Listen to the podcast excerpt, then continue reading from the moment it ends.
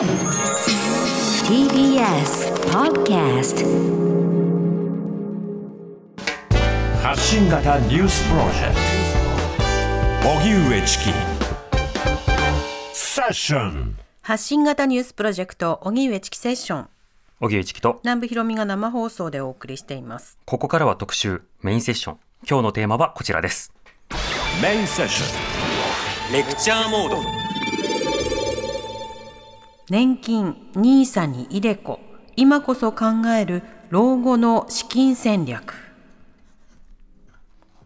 人生100年時代とも言われる現在そのベースになる公的年金の額について厚生労働省は先週コロナ禍などの影響で現役世代の賃金が下がったため2022年度の金額を0.4%引き下げると発表しました。引き下げは2年連続となります。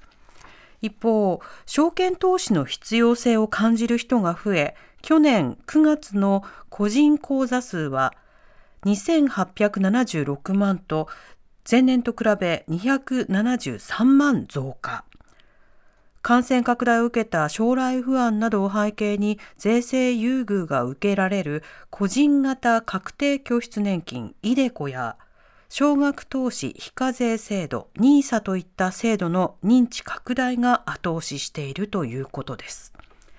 2019年には金融庁が公表した報告書に端を発する老後2000万円問題も大きなニュースになったほか統計不正や財務省の改ざん問題など年金制度への不信感も少なくありません。今日は私たちの老後の資金の先行きが懸念される中それに関わる制度にはどのようなものがあるのか一から専門家に伺います。はいでは早速いきましょうはい。ではゲストをご紹介します。日本経済新聞編集委員の田村正幸さんです。リモートでご出演いただきます。よろしくお願いいたします。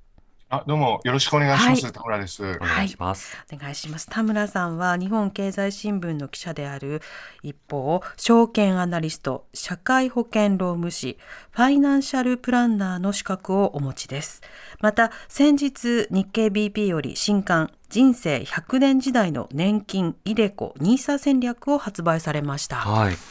さてリスナーの方からメールをいただいてそうなんです、えー早速ご紹介しますね。ラジオネーム野沢ちゃんさん。46歳の方です。ありがとうございます。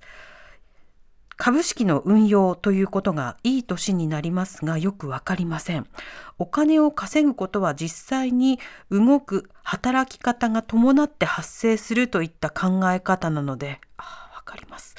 株の売買とか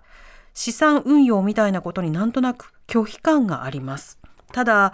貯金型の株式みたいな話には最近興味を持つようになりました。ネット証券の手数料が安いというところで知識は止まっていて中身はよくわかりません。興味深く聞かせていただきますといただいています、早速田村さんあのこういったリスナーの方のように、お金の話やっぱり苦手だっていう相談も多いんじゃないですか？そうですね。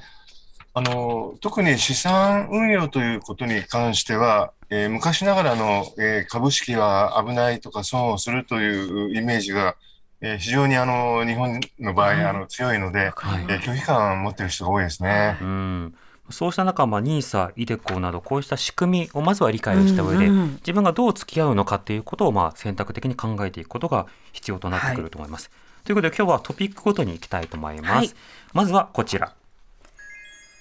少子高齢化の時代年金制度をうまく活用はい。というわけで、まずあの、田村さん、この現在の国民年金の仕組みと、まあ、どれぐらいもらえるのかというような状況、この点について教えていただけますか？はい。えっと、国民年金というのは、えー国民全体がもらえる、まあ、定額、40年払えば、えー一定の金額がもらえる、えー仕組みですね。はいあ。の、日本の年金っていうのは、まあ、2階建てになっていまして、この、えー自営業者の方ですとか、フリーランスの方ですと、あのこの国民年金っていうのが40年フルに、えー保険料を納めると、大体月に6万5千円ぐらいですね。うん。で、あの、会社員の方ですとか、公務員の方ですと、この上に、あの、2階部分ですね。これ厚生年金と言いますが、はい。これはあの、なるべく高い収入で長い年月加入すればするほど増えるんですが、まあ、平均的なえー収入ですと月に、まあ、男性で9万円ぐらいなんですね。うん。あの、ですから、片働き、専業主婦のご夫婦ですと、えー国民年金が6万5千円ずつ2人で13万円で、えー旦那さんだけサラリーマン平均的な収入ですと上に9万円乗っかって、えー22万、あ、22万円ぐらいですね。うんこれがまあ、いわゆるあの、モデル年金と言われる、えーそういう金額です。ただまあ、後ほど言うんですが、はい。あの、これあくまでですね、一つのあの、えー年金のこう昔から将来に関する財政を、えー考える上での一つのあの、えー単なる文字通りのモデルなんですね。うん一人一人の年金額はもう千差万別になるので、はいあ。んまりモデル年金が増える減るかを、えー心配するよりも、えー自分の年金をどういうふうに増やしていくかを考える方が大事だと思います。うん。その年金なんですけれども、例えばツイッターでも、えーペントトさんっていうのかな、ありがとうございます。年金って本当にもらえれるんですか、うんなど年金システムの危機意識を持っている方も多くいらっしゃると思いますが田村さんここはいかがでしょうか？そうですね。あのーまあ、少子高齢化ということはもう皆さんものものすごく、あの、よくご存知ですから、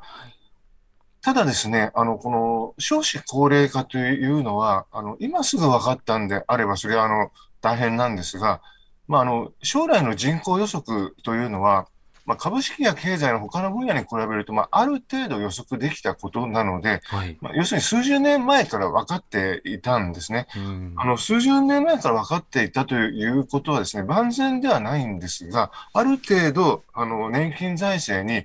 えー少子高齢化を、えー見越した、あの、準備っていうのはもう組み込まれているんですね。はい例えばどういうことかって言いますと、えー一つは、あの、基礎年金の財源は、昔は、あの、税金がそのうち3分の1しか入ってなかったんですが、ちょっと年金財政厳しいよねということで、数年前からもう2分の1になっていたりとかですね。うんあの、あと年金の保険料っていうのも、あの、20年ぐらいずっと引き上げられ続けているんですね。あとは、まあ、あの、時々あの GPIF、残り、後でちょっと出るかもしれませんが、年金を運用する、えー団体、これ過去、もう大体90、トータルで95億円ぐらい、95兆円ですね。はい兆円ぐらいのあの、えープラスを出していたり、で、4番目が、あの、ちょっと難しいんですが、マクロ経済スライドって言いまして、これ何かというと、要するにあの、将来、少子高齢化で収入が減りますよと。で、収入が減った分しか、えー減った分だけちょっと給付もちょびっとずつ減らしましょうねと。つまり入った範囲で出す、出すようにしましょうと。あの、いう仕組みも入っているんですね。うんあの、などなどいろいろ考え合わせるとですね、破綻を、破綻もしないですし、あの、まあ、じわっと減る可能性は強いんですが、皆さんの老後の生活が、えーガラッと変わるほど無茶苦茶なやり方はしないというのが今のところの、えー年金財政見ている感じですね。うんあとはその支給タイミングをずらすことであるとか、まあ、あの名目金額がまあこれからスライドして下がる可能性、こういったようなところはいにまあ配慮というか気を使うことが必要ですか？そうですね。あのーまあ、いろんな経済の前提にもよるんですが、いやはりじわっと減っていくっていうのは、あの、考えておいた方がいいと思います。うんそのじわっと減るということに対して、さっき話が出た、えー、NISA とか iDeCo とか、あの、自分で対処できる仕組みで、どうやって積み上げていくかというのを考えるということですね。うんあの、あ、すみません。ちょ、ちょっとさっきあの、はい話し忘れたんですが、あの、年金財政がダメだダメだという時によくあの、えー昔は例えば、えー3、40年前は、えー7、8人で高齢者1人を支えてたのが、将来は、えー1.4人ぐらいで1人を支える。つまり肩車、昔みこし状態だったのが肩車状態になる。大変だなっていうのは、よくこれあの、絵付きというか、うん図付きでよく、はい。あの目に入るわけですよ。はい、いこれろんなバリエーション見ましたよ、そのイラスそうト。なんですね。これ見るとこれ大変だと思うんですが、まあ、もう一つ大事なのは、働いている人、就業者が働いてない人、非就業者、非就業者一人を働いている人何人で支えるか。この倍率を見ると、実はあの、えー1980 2010年ぐらいから将来2040年ぐらいまでであんまり変わらないんですね。うん。少子高齢化なのに、えー就業者と非就業者の割合がなんで変わらないかというと、要するにあの高齢者とか女性とかがですね、あのえー年代に関わらず働くようになっているわけなんですね。えつまり、えー年代層だけの比率で考えて大変だというのは、これはこれで事実ではあるんですが、もう一つ、あの、働く人と働いてない人の割合というのは、年代層の割合ほどはですね、極端に変わらないというか、むしろ、あの、同じぐらいの比率なんだということも知っておくと、あんまりむやみな年金不安っていうのもなくなるかもしれないですえね。うん。そのデータの意味を捉えるということが必要だという話ありました。ではその国民年金と厚生年金の先ほど話がありましたけれども、この年金というのはそもそも増やすということはこれ可能なんですか？はい、あのー可能です。えーっと、例えば、あの年金というのは働き方、もらい方で、まあ、いかようにも変わるわけです。はい。あの、要するに、えーまず、あの、チリさんと南部さん、フリーランス、ですね、あの、はい国民年金のはいケースからお話ししますと、一つはもらい方ですね。あの、年金というのは基本的に65歳からもらうのが基本なわけですが、うんもらうのを遅らせると、えーもらい始めた後は増えるんですね。はい。1ヶ月受給を遅らせるごとに、えー0.7%増えます。うんうんえっと、今現在は70歳まで60ヶ月遅らせることができるので、もし70歳まで遅らせると、えー1ヶ月0.7%ですから、それかけるあの60ヶ月分ですから、えー、42%増えるわけですね。うん。で今年4月からはあのこの制度が変わって、えー75歳まで遅らせることができるようになります。はい。そうすると10年120ヶ月ですから、えー84%、えー増やせるわけですねう。んうん。あのこれ逆にあの年金というのはあの早めてもらうこともできます。あの60歳からもらうこともできますが、えーその分減額されます。はい。で、いくら減額されるかというと、今、1ヶ月早めると、えー0.5%減額されるんですが、ちょっと今年のえー4月から緩やかになりまして、1ヶ月早めるごとに、えー0.4%減額されることになります。うんつ。まり、つまり60歳まで早めると、えーっと、60ヶ月ですから24%減ったのが、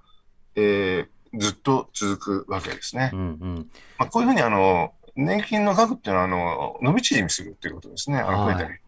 これ、あの、今の金額の計算ですと、まあ、遅らせれば遅らせるほど、その月当たりにもらえる金額が増えるということですけれども、はいはい当然、あの、どれだけ長生きするかによって、総額いくらもらえるようになるのかは、これ変わってきますよね。そうですね、おっしゃる通りですね。あのもらえない、例えば5年遅らせると5年もらえない期間がありますから、はい。それを、えーっと、もらい始めて増えた分、いくらで取り戻せるかというと、これあの額面で言うと、いつもらい始めるかにかかわらず、えーうん必ず11年11ヶ月なんですね。はい。つまり、あの、70歳でもらい始めますと、えーっと、じ大体82歳まで生きればですね、うんうんあの、65歳からもらい始めてた分を、えー取り返して、えーお得ということになります。うーん。82かう。ん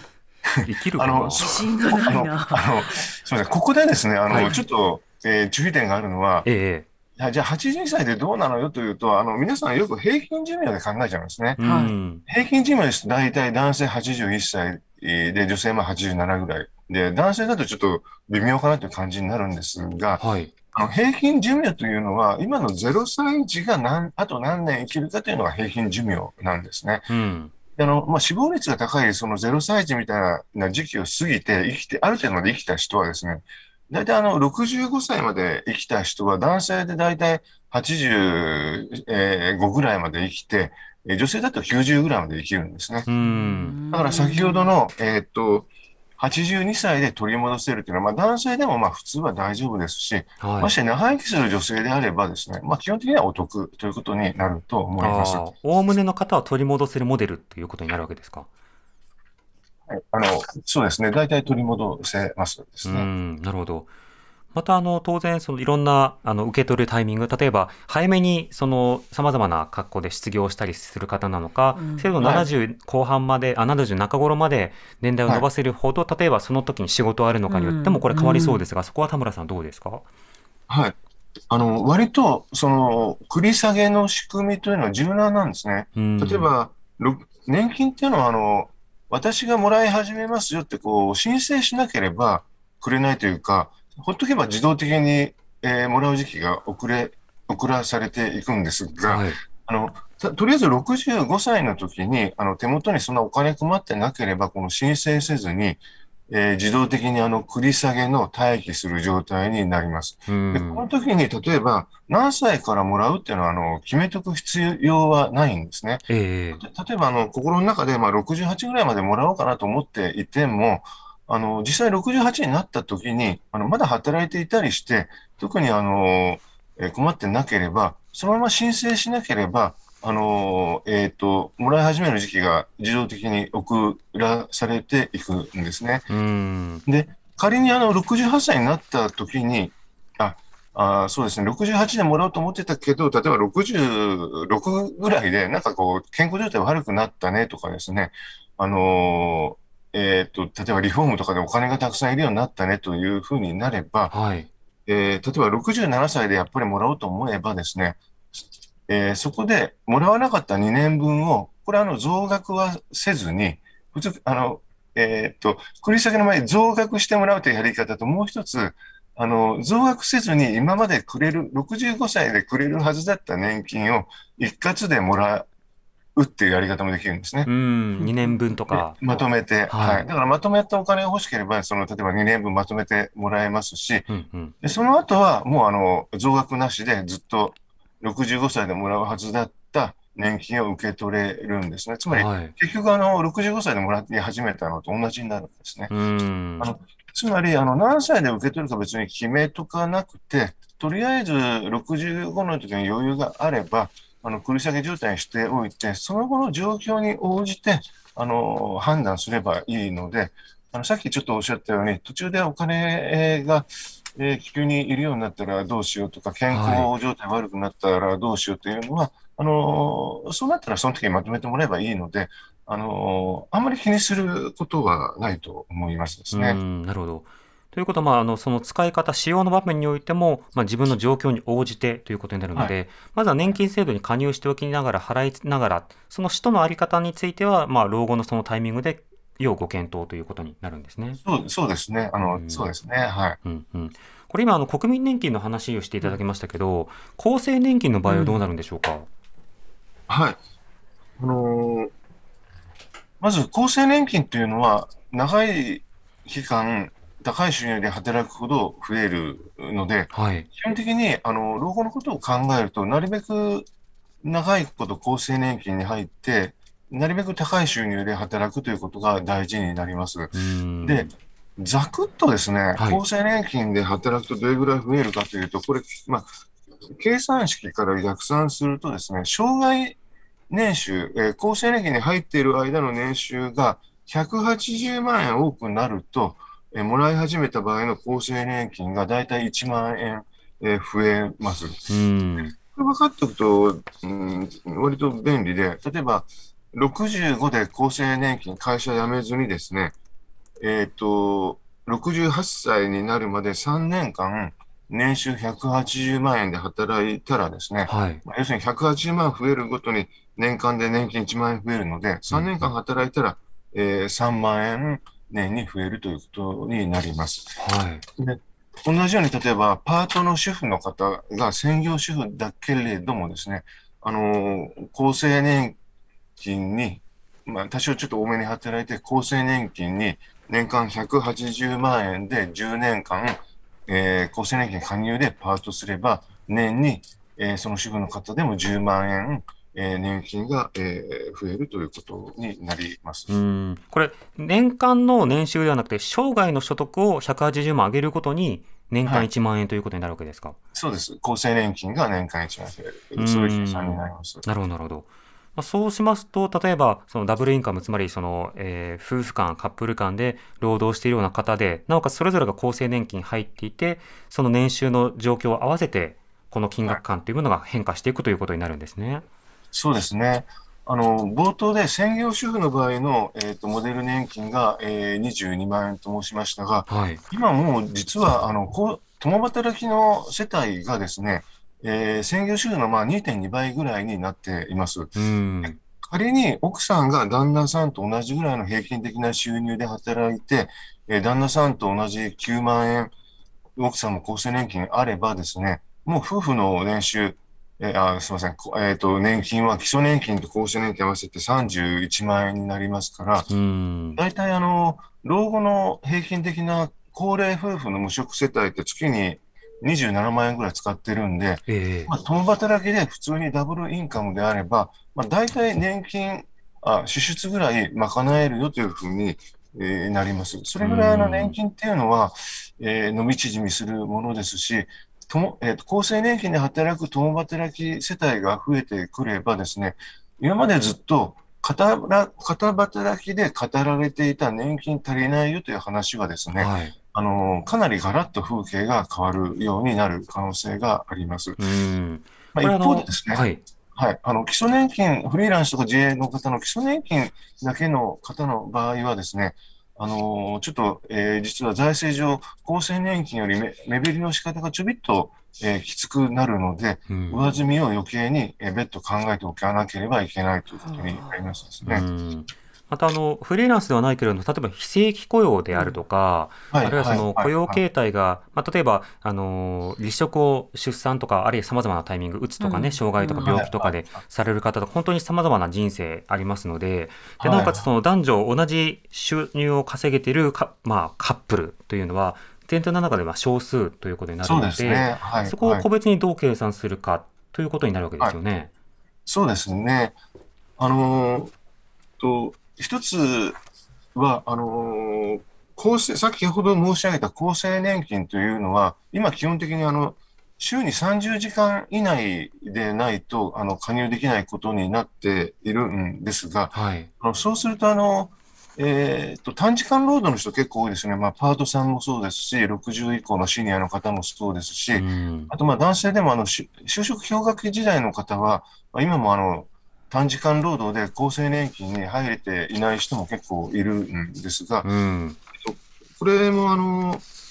えーっと、20時間以上でもですね、あの、厚生年金に入れる対象の会社、これ今は501人以上の会社なんですが、えーこれが、あの、どんどん対象が広がって、24年には、あの、51人以上の会社であれば、あの、厚生年、短時間労働でも厚生年金に入れるようになるので、つまり1回の基礎年金だけでなくて、2回部分も、えー重なる人がこれからは増えてくると思いますし、うんまあ、そういう機会があれば、できれば、あの、長い考えれば、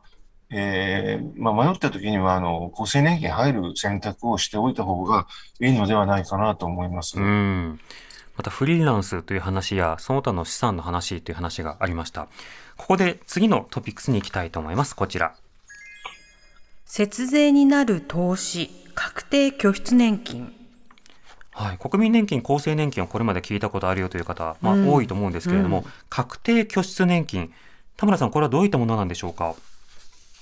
なんかあの、言葉が難しくて、もはい。う敬遠する人んですけど、これは要するに、あの、自分が運用す、自分の運用次第で将来もらえる年金が変わる、えーまあ、私的年金、私の年金、まあ、私的年金という、あの、タイプなんですが、うんこれはあの、原則会社が掛け金を出す企業型っていうのと、個人が掛け金を出す、えー個人型というのがあって、税制上非常に有利なんですね。うん、で、この二つは、あの、今は、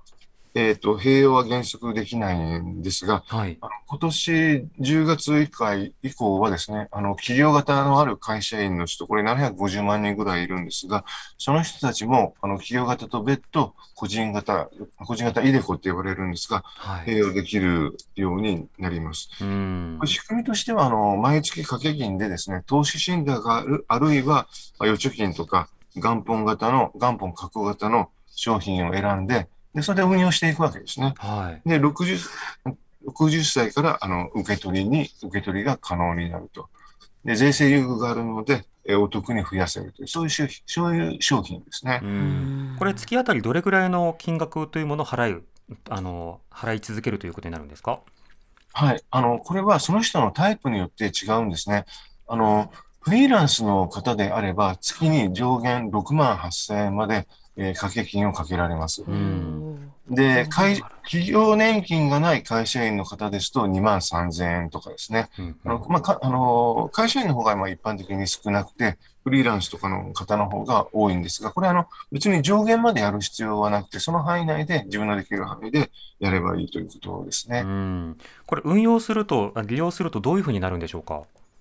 はい、あの、メリットとしてはですね、あの、掛け金がですね、あの、所得税とか住民税の対象から外れるんで、はい。掛け金をかけている期間、あの、税金が減るんですね。うんうんまあ、どれぐらい減るかというと、その人が、の掛け金の金額かけるその人の税率の分ぐらい減ります。例えば、えー他に年金がない、企業年金がない会社員ですと上限が2万3000円なので、えーそうすると月に27万6000円まで掛け金かけられるんですが、この人の税率が、まあ、例えば所得によりますが20%だと、まあ、月あの年に5万5000円ぐらい、えー税金が、えー減るわけですね。うんうんでそれプラス、あの、運用している間は、えー普通、あの、運用だと2割税金、儲かったら2割税金かかるんですが、はい。運用している間は、あの、非課税で効率的に増やせていけますし、で、もらうときは基本的に税金かかるんですが、もらうときはですね、いろんな、あの、有利な控除の制度があって、えー税金少なくもらう、そういうメリットがありますですね。うんメリットの話ともう一歩ではデメリットというのはいかがですか？はい。あの、確定拠出年金というのは、こ企業型でも個人型でもですね、あの基本的に老後に向けての制度なので、原則60歳になるまではですね、受給できないです。ああそうなんですね。まあ、ただ、あの、あくまで老後資金なので、途中で引き出せないということは、まあ、その分確実に貯めるという意味では、まあ、いいことという言い方もできると思いますが、はい。まあ、ただ途中で増やすお金、途中で使うお金を増やしたい場合は、後ほど話す NISA という仕組みと併用するといいと思います。うん。これあの先ほど私的な年金だという話ありましたけども例えばはい。会社に勤めていて厚生年金入っているけどイデコも使いたい。これは可能なんですか？はい、あの、厚生年金入っていてもですね、きその人の会社が企業型っていう、企業型確定拠出年金をその人の会社が使っていなければ、あの、イデコが使えます。うんで、今年の10月からは、その人の会社が企業型の確定拠出年金を使っていても、企業型の確定拠出年金って会社に、とその人によっていくら出してくれるかバラバラなんですね。はいで、枠が余ってる場合は余ってる範囲内で、イデコが今年の10月から併用できるようになるんで、全会社員が今年の10月からは基本的にイデコも使えるようになります。うんとなると将来のために、まあ、基本的に国民年金入ってますと。で厚生年金は、まあ、会社とか働き方によって違いますと、まあ、それぞれありますけれども、プラスアルファで老後の備えのために、じゃあ個人的にイデコを運用しようかっていうようなことを一つの選択肢にするということになるわけですね。そうですね。特にあの自営業とかフリーランスの人は、あの、掛け金の金額が会社員より多いので、はい余裕があればなるべくたくさん、えーイデコを使うというのも選択肢ですね。うん、それがまた非課税になるということですし、また受け取る際の様々なまあ優遇というか配慮というものがあるということが分かりました。ではこのイデコ、あの言葉はよく聞くわけですが、はい。もう一つ聞くのが NISA ですよね、うん。それって一体なんじゃほらというような方もいらっしゃると思いますけども、そのあたりについてはご時代に伺っていきたいと思います。TBS ラディオ905 954発信型ニュースプロジェクト。セッション荻上チキセッション。今日の特集メインセッションは年金 NISA にイデコ。今こそ考える老後の資金戦略。ゲストは日本経済新聞編集委員の田村正幸さん。リモートでご出演いただいています。田村さん引き続きよろしくお願いいたしますあ、よろしくお願いします。はよろしくお願いします。さて、リスナーの方からこんなメールもいただいてます。うんえーラジオネームきりもちさんからいただいたメールですありがとうございます個人事業主の妻で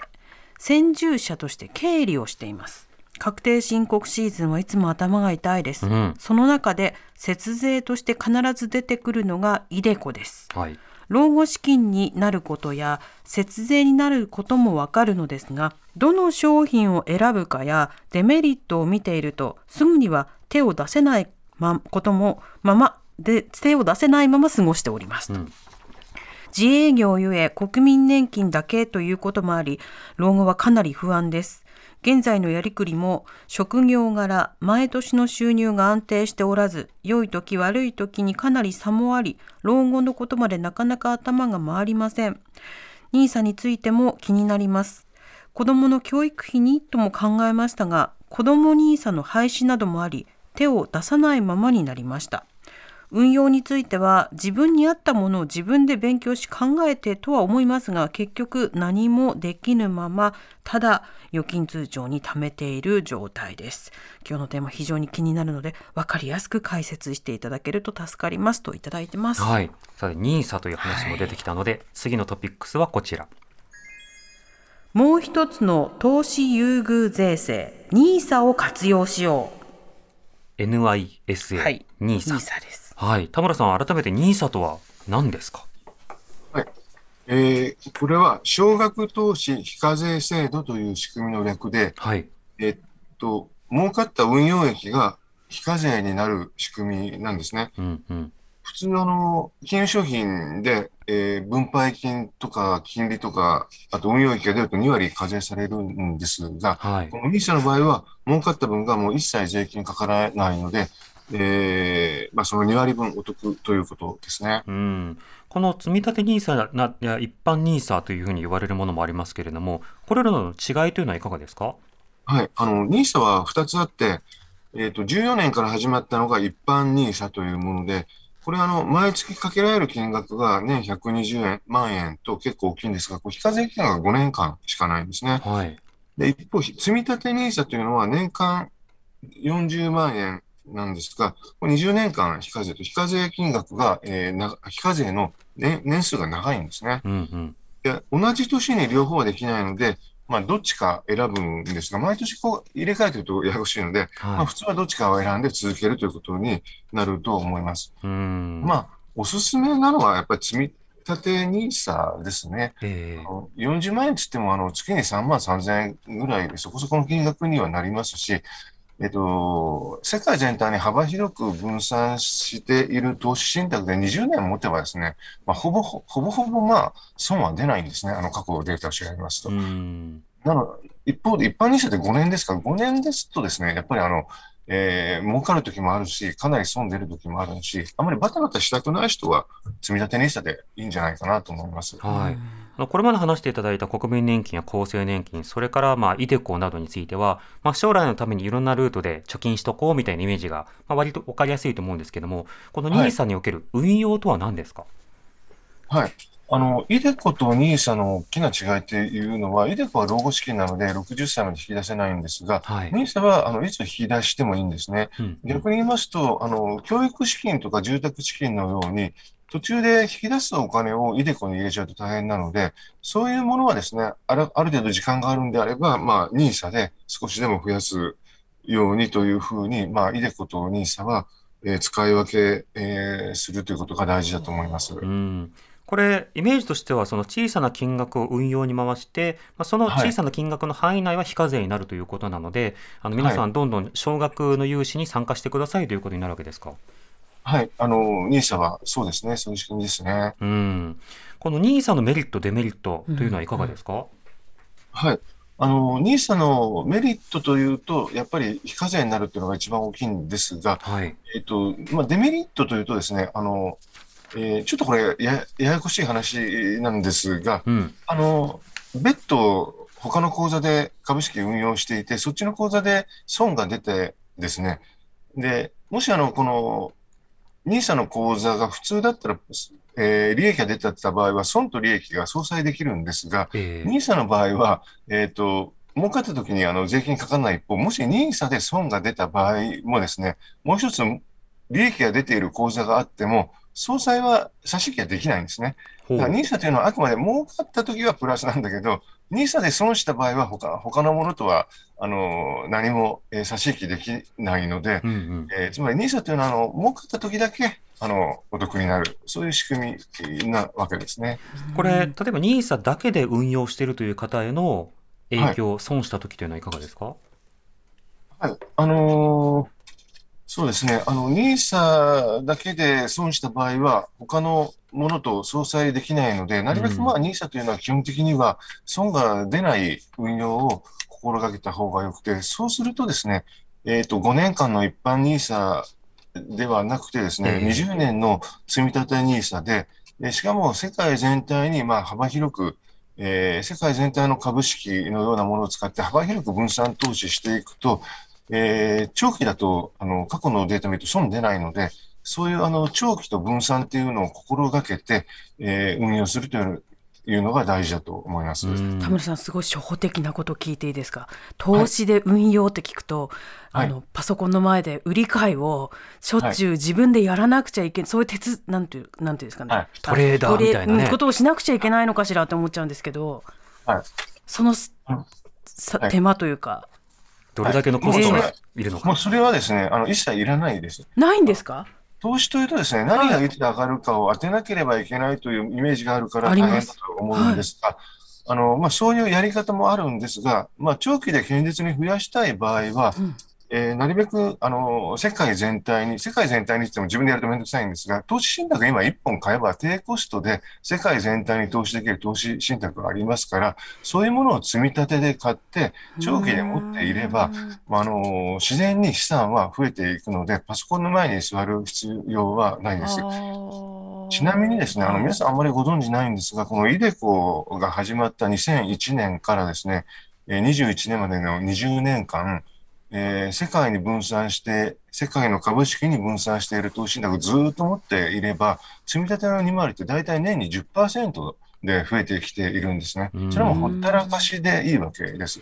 あのお何がいつ上がるか当てようと思うから大変なんですが、はい基本的にあの分散して、世界に分散して長期に持っていれば、世界全体の経済っていうのは、まあ、人口も増えますし、世界生活水準も上がるので、経済は大きくなりますから、で株式っていうのは基本的にあの経済が大きくなって、世界全体の会社の利益が大きくなれば、株価はまあ、ジグザグしますが、長期で見れば上がるので、えー時間を味方につけて長期で持つと。つまり長期分散積み立て低コストっていうのを心がけているだけで、まあ、いいわけですね。うんこれ、その NISA に対して、これ、向いてる人、向いてない人、あるいはやった方がいい人、やらない方がいい人というのは、これはいかがですか？はい、基本的にはあのせっかくの優遇税制、これはあの1人につき何万円という枠が与えられているので、はい基本的には全員やった方がいいと思います。うん。で、イデコも NISA も、ええっと、併用してできればやった方がいいと思います。両方やった方がいいと思います。うんうんこれ、NISA に入れない人っていうのはいるんですか？はい。まあ、あの、海外、基本的にあの、えっと、20歳以上の人が対象なんで、あはいの、あジュニアニーサは除いて、普通のニーサは20歳以上が対象なんで、入れるわけですが、たまたまあの海外に赴任している間とかは使えないんですが、他の人はあの入れます。うん。リスナーの方からこういった質問も来てます。はい、ラジオネームスネークさんからメールありがとうございます。先日のメインセッションで2030年から2040年の間に南海トラフ地震が発生し富士山の噴火が起こりうると知りました日本経済が大打撃を受け NISA や iDeCo が破綻してしまうことはあり得るのでしょうか？あるいは大規模災害が起こるからこそ NISA や iDeCo を利用した方が良いのでしょうか？というはい。メールをいただいております。いかがでしょうか？結構、あの、えー大変な質問ですが、あの、基本的にあの、ニーサやイデコに限ら限らずですね、あの、投資信託というのは、えっ、と、自分が出したお金は、あの、えっ、と、誰かが、えーあず誰かがその、あず、えー要するにあの、分散して、別途あの、別の場所に置かれているのでですね、あの、金融機関とかが破綻しても、出したお金はですね、あの、えーっと、消えてしまったりはしないです。うん。あの、ただ、例えば日本株だけに投資しておいて、はい大災害が来て日本株がすごい下がったら大変なので、えーだからこそ、あの、できれば、あの、世界全体の株価や債券に分散して投資できる投資信託で、えー世界全体に分散しておいた方が、あの、特にあの、日本の大災害とかを心配する方はですね、分散がより大事ということになると思います。うんその時まあどういった投資信託を選んだろ選ぶのがいいのかとかどういったところからその、まあえー積立 NISA を相談すればいいのか、どの金融機関なのかとかそのあたりはまあ個別に相談をということになるわけですよねきっとファイナンシャルプランナーの方にとっては。そうですね。まあ、あの、FP さんとかでもいいですし、基本的には、あの、えっと、ネット証券の方が、あの基本的にはあの、なるべく低コストの、えーコストが低い投資信託で長期でやった方がいいので、はいコストが低い投資信託っていうのは、あの、対面型だと、あの、金融機関が儲からないので、あんまり置いてないんですね。うんネット証券で NISA とか iDeCo とかを口座を開いて、コストの低い投資信託で、なるべく幅広く分散されているものを選ぶ方がいいと思います。うんその選び方というのは田村さんいかがですか、はい。あのーもう本当にこれは、えーっと、げえーっと、原則は長期積み立て分散低コストなので、えーっと、ネット証券でですね、あの、まあ、